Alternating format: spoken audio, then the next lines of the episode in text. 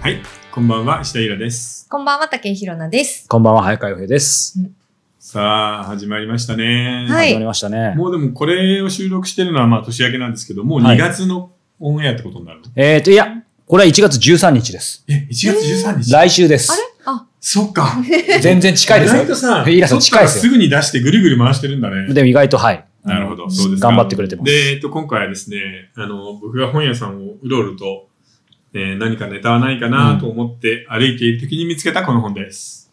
来まタしイたト。ルがうまいね。う。うんん。うん、これエマニュエル・ドットさんとあんまり関係がないんで、うん文春の新書のタイトルをつける人がうまいと思います。あーえー老人支配国家、日本の危機、えーエマニュエル・ドット。えっ、とね、ドットは、あのーこういうあの、えー海外ものの論客が好きな人だったらもう、とっくに知ってると思うんですけど、前々からあの、扱ってはみたかったんだよね。うん。うん。う。うんんあの、何が一番有名かっていうと、ドットさんはですね、1970年代に、ロシアは、ロシアっていうかその頃はソビエトですね、ソビエトそうです連ね邦は崩壊するって予言するの。うん。うん。今後10年、あるいは20年のうちに、えーソビエトは崩壊する。で、その頃ロシアはまだ全然強かったので、ん何言ってんだこいつって言ってたのに、十数年後、えーベルリンの壁崩壊でロシアも、ロシアじゃない、ソビエトが崩壊するっていうのを予言した人として有名なんです。うん当時25歳ですよ。すごいですね。うんそうだったんだ。そう。で、やっぱり、このドットさんって、えー歴史人口学者なんですよ。うん人口動態をもとに社会がどう移り変わっていくのかっていうのを、割と緻密に予想する人なんだよね。うん。ということで、えー実は、ね、今回じゃあちょっとハイライトの一つを無料部分でいきましょう。はい。これです。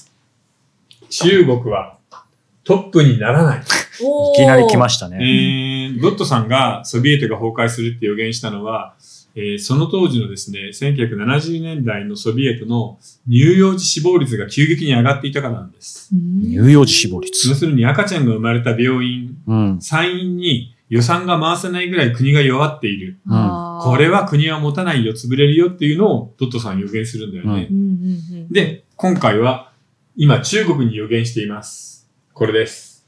中国はトップにならない。え世界の覇権を握らない。うんうんこれ今あの、あと何年かのうちにアメリカの GDP を超えて中国が世界のトップに立つ。うん経済的にも、えー軍の力でも、まあ軍事的にもトップになるってみんな言ってるじゃないですか。でも、えードットさんがいるような、この人口学、歴史学の世界では、中国が世界の覇権を握るなんていう人は誰もいないんだって。うんなぜなら、これです。出生率が1.3。うんこれってあの、少子高齢化でやばいやばいって言われてる日本と同じなんだよね。この数字がずっと続くってことは、えー、あと数十年のうちに、まああと100年も経つと人口が半分になるってことなんですよね。いつの間にこうあれだけ昔ね、一人っ子政策で抑えてたみたいな、抑えすぎちゃった。そうそう。一人っ子政策が強すぎて。うん。で、へあとーほら、しかも今、中国、韓国と一緒で、受験競争がめっちゃめちゃ激しくて、うん教育費と住宅費と、バカにならないぐらいかかるじゃない。ううんうんん。うんなので、もうこの出生率がどんどん落ちて、日本と同じになっちゃったらもう、これはトップにはなれないよなうと。んしかもアメリカはじりじりと人口増えてるからね。逆にそれこそゼロコロナ政策もそうですけど、どこまで本当かってありますけど、中国ってこう、やっぱり共産主義だからドラスティックにやっぱ全部なんかう、んそういう一人っ子政策もそうですけど、抑えてできるじゃないですか。うんでもさすがに増やすのはそんな簡単にはできない。あのね、時間昔か減かるらすのは簡単だったんだけ ど、増やすのは今経済的に分かっちゃったからね。へーそうかそうおか金がかかる。ですね。単純に3そ人増やすって話じゃないから、うんその後が大変ですそよう、ね。豊かになったら子供にお金がかかるんだってのが分かっちゃったんで、ううんうんうんまあ中国人はお金大好きだから、まあ経済的に不利になるようなことはしないだろうな。ということでなるほまあ中国がトップにならないということをこの本の中でも言っていまどす。はいうんでも面白いよね面。白うい。ん出生率ってそんなに重要なんですか、えあっのと、これはね、もうね、2.07人、女の人が一人当たりね、うんうん一生に産む。産まないとうん人口が減らない、えこれが水準点なの。維持できない人と。口が維持する。うん。これより0.7も下がっちゃうともう、しかへもー中国は有名だよね。あの、男の子がみんな欲しいんで、海分け。海分けどころか、まあ、かなり厳しい手術とかうん。やってるんで、中絶とかも平気そうでそうね、そうどんどんやっちゃうっ男てい性う。の方が圧倒的に多いから、うん女の人がもともと少ない上でこの数字なので、うん何千万人も少ないんだよね。なるほど。だって女性がいないと当然ね、埋められるわけだし。そうですよね。た、だ、実は、これで1.3やばいねって言ってるけど、韓国はもっと恐ろしいことに、0.8なんですよ。これはやばい。で、今年、この去年 か。去年はコロナで、これがうん0.6になるんじゃあない、ららららららら半。分。うん、えでも韓国って今人口5000万人じゃんうんうんめっちゃ減るじゃないですか、ずっとそれやってたら。で、このうち半分2500万が女の人じゃんうん。が0.6産むとなると、一世代で産むのは1500。 1500万だ。うん。これ。もしこれがずっと続くと繰り返したらね。一世代、ほぼ50年ちょいぐらいで、5000万から1500万になるってことです。あっという間に減りま東す。京になります。 1500万。恐ろしいでしょ。へーなので、あのーそりゃ大事これは本当に日本も今一番やばいのはここなので、うん、これだってもうめちゃめちゃやばい数字なので、ここなんとかしないとねってことなんだなよるほどね。これ当然のことですけど、あれですよね、うん要はその出生率が下がると人口が減って、うん人口が減るっていうことは、その国がいい維持できない、存続できないっていうことになるってことですか、そうだね。ただ存続できないって言ってもうまくダウンサイジングしていけば、う。うんんただ、日本みたいにさ、例えば経済の6割とか7割の、まあ6割強かな、が内需だと、うん。人口が減るだけどんどん市場が縮んでいくんで、うん、今日本でね、悠々とやれている大企業でさえ危ないってことなんだようね。んこれってなんかその人口が減ることによって、うんその今、あの、令和ですけど、うんもっと昔にの人口、そう同じぐらいだった時の時代に生活が戻るとかそういうことがあったりとかするんあのですねか、、戻ってもいいと思うんだよ。うん。で、江戸時代はうん。全国で3000万人なうんんうです。んうん。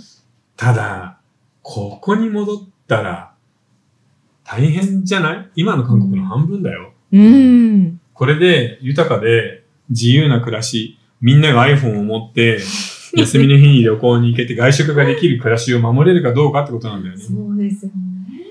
もちろんロボットとか作れば工場で働いてはもらえる。うん。働かせられる。ただ、物を作っても売る当てがないよね。そうですね。今輸出で稼げてないし、うん日本の国内の市場が今の4分の1になるわけだから、うん今1億2000万超えてるからね。今でこれなのに、それの4分の1ってやばいね。で、しかも、この3000万人の人口のうち、その、はまあ、150年から200年先に、老人は、例えば40%とか50%の老人比率だったら、 1200どうな万。あ働ける人は、1500さらに半分の1500万。まさに老人支配国家だな、これ。ー本当ですね。今日のタイトルのぴったりの数字が出てきちゃいましたね。だからさ、僕思うんだけど、ちょっと、あの、日本もさ、東アジアでうん中国の授業の影響とか強くて、うん、年寄りを大事にしようみたいなことばっかり言ってるけど、うんもうそろそろやめた方がいいよね。うん。年寄りに使ってるお金を少し子供とか若者に回さないと。うん今はその、えっ、と、老人といううか、んその、ご年配の方たちにうんお金をまあ使いすぎてしまっていて、うんその新しく生まれてくる、その、まあ、なんでしょう。子供だったりあ子供だったり若者と今か、の若者とかね若者とかに全くその、手をかけてないっていうことが問題っていうことですよね。あ、まあね、うん、圧倒的なボリュームで使ってるからさ、お金は。そうですよね。うん、まあ、まあ要は、まあ、年寄りのための医療費とか、うん年金とかにものすごい予算を入れてるんで、そうですよね。でもこれって今出てきた問題ではなくて、もちろんずっと前から分かっていたことでなんですよね。このトットさんも言ってましたけど。人口については分かってるけど、経済については分かってないわけよ。うん。要するに、右肩上がりで日本は成長していくんだっていうのを前提に、うん。年金とか全部組んじゃったの。分かってないのか、それ分かってて逃げ切ろうとして、そういうふうそにう。決で、めてそるの人たちが。 30年以降ずっとこの30年間成長してないんだけど、うんまだ昔の夢を見ながら予算うをん組んでるわけ。昔の夢を見え、ながだからら、やっぱ見て見ぬふりしてんですよね。そういうことになっちゃいますよね。うんなんかそれだけ聞くとだかねら。そうなるとうん、これからさらにしんどくなるんで、借金だってバカみたいな額だし、うんみんな死に逃げしちゃうよな。うんそうですよね。でも、我々これからやっぱそうそう、土地困るよね。重ねていくわけじゃないですか。現役でまだバリバリ働いてる世代で、だから、どう折り合いをつけていいのか本当難しいですよね。なんか自分の保証がなくなるってうん。思うとやっぱり、あなんか怖いなとも思うし、だからといって今、あの、現状を生きていかれなかったら、それはそれでやっぱり困っちゃうし、うんそうだね長生きするとかのだからそれに対する話じゃなくて。ドットさん風うのん回答も一応出ています。うんなので、これはあの、まあ、後半の方でちょっいとや話本す当の面に白しましょう。んはいははいい。ということで、じゃあ、お便り、はいご質問。はい。じゃあ、まずお便りからいきたいと思います。えー皆さん、こんにちは。えーいつも YouTube メンバーシップで視聴しています。はい。えー大人の放課後ラジオ、えーシャープ91、生が小説から追放されるのはなぜか、これからの小説のあり方を考える特別会で、えー長い、長い花風の、えー木刀祈願うんに惹かれ読みました。おおいいね。えーうん懐かしいような情緒と大人のエロスを感じました。60代手前の主人公が、うん木刀の入り込んだうん失笑靴にお忍びで通い、師匠靴って分かりにくい失よ笑ね。靴ってなんだその頃は吉原とかがあるわけ。はいはいはい。言ってみれば。うんでも、公認の方じゃない、勝手にやってるところってこと。へー青線ってやつだね。あ、なるほど、なるほど。なるほど。えーそこにですね、通いうん、おゆきという女性とむつまじ、むつまじくなる。うん現代のサービスとは違い、住まいや生活に足を踏み入れてる感じ。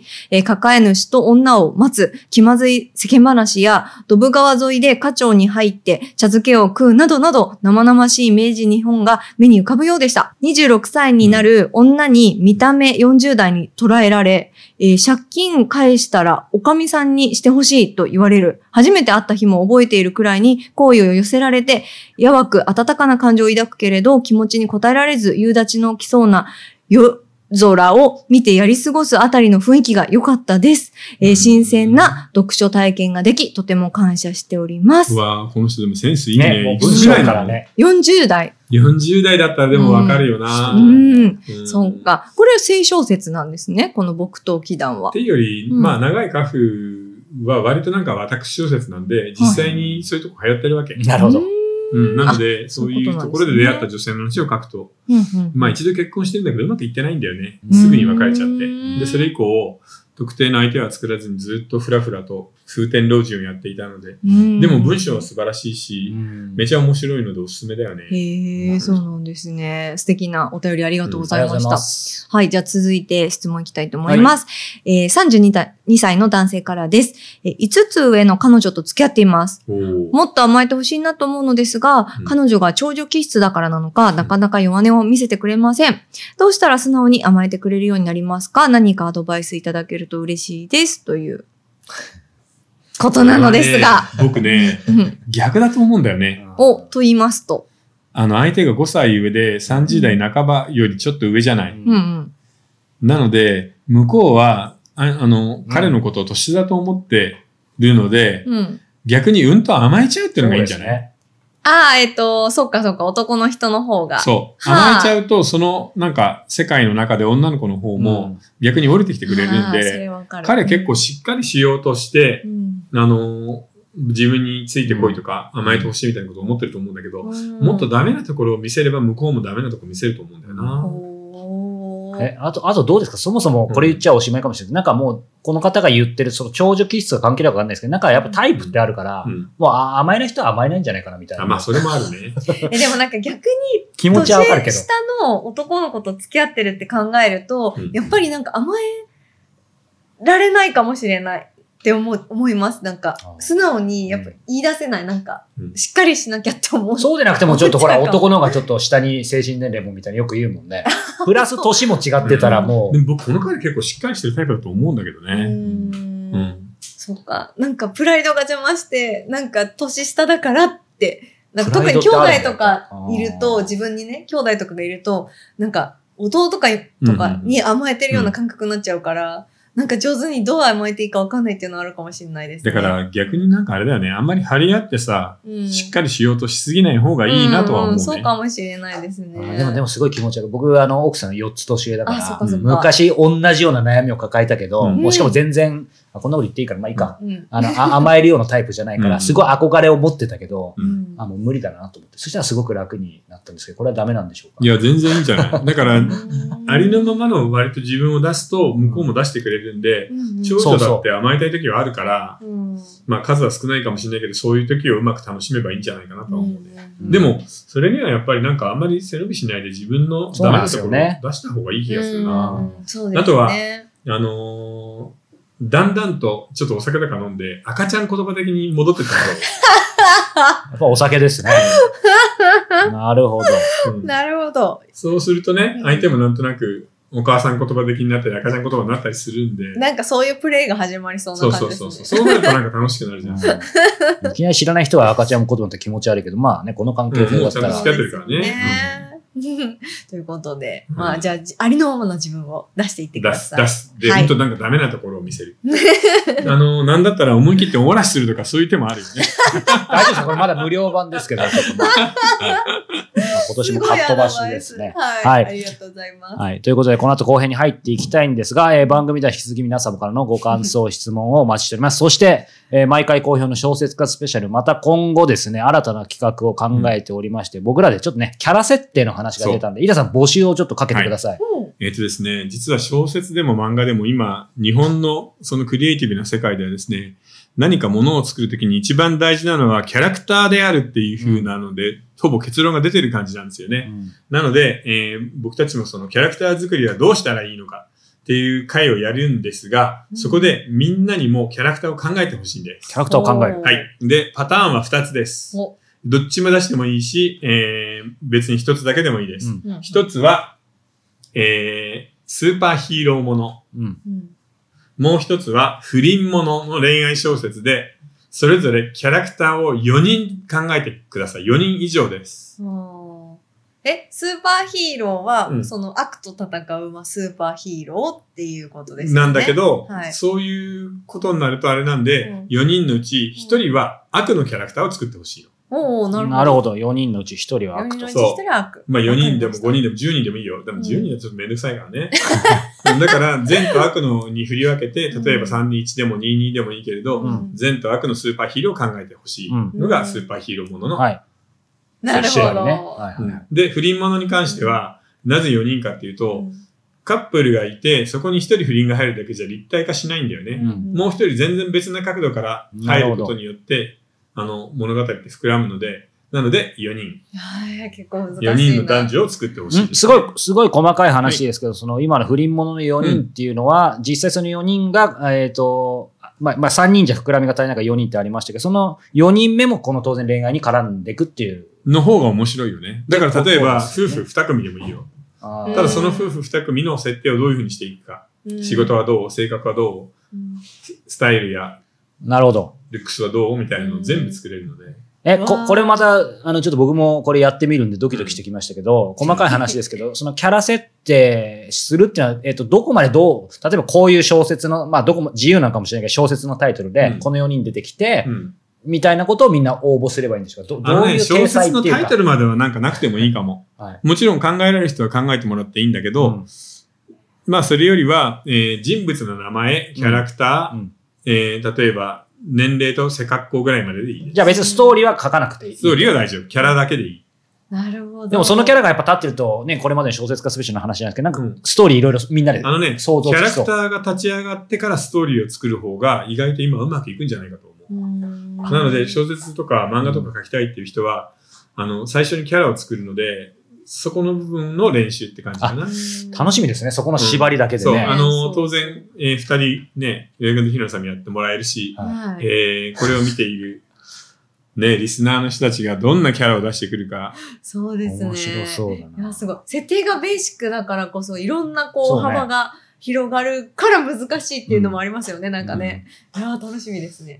はいじゃあ、それで皆様この応募の中でもちょっと面白いの取り上げてみるかもしれなはいいということですね。はいということで、そちらも、えー下に URL を、えー記載しておきますので、募集しますので、じゃんじゃんお寄せください。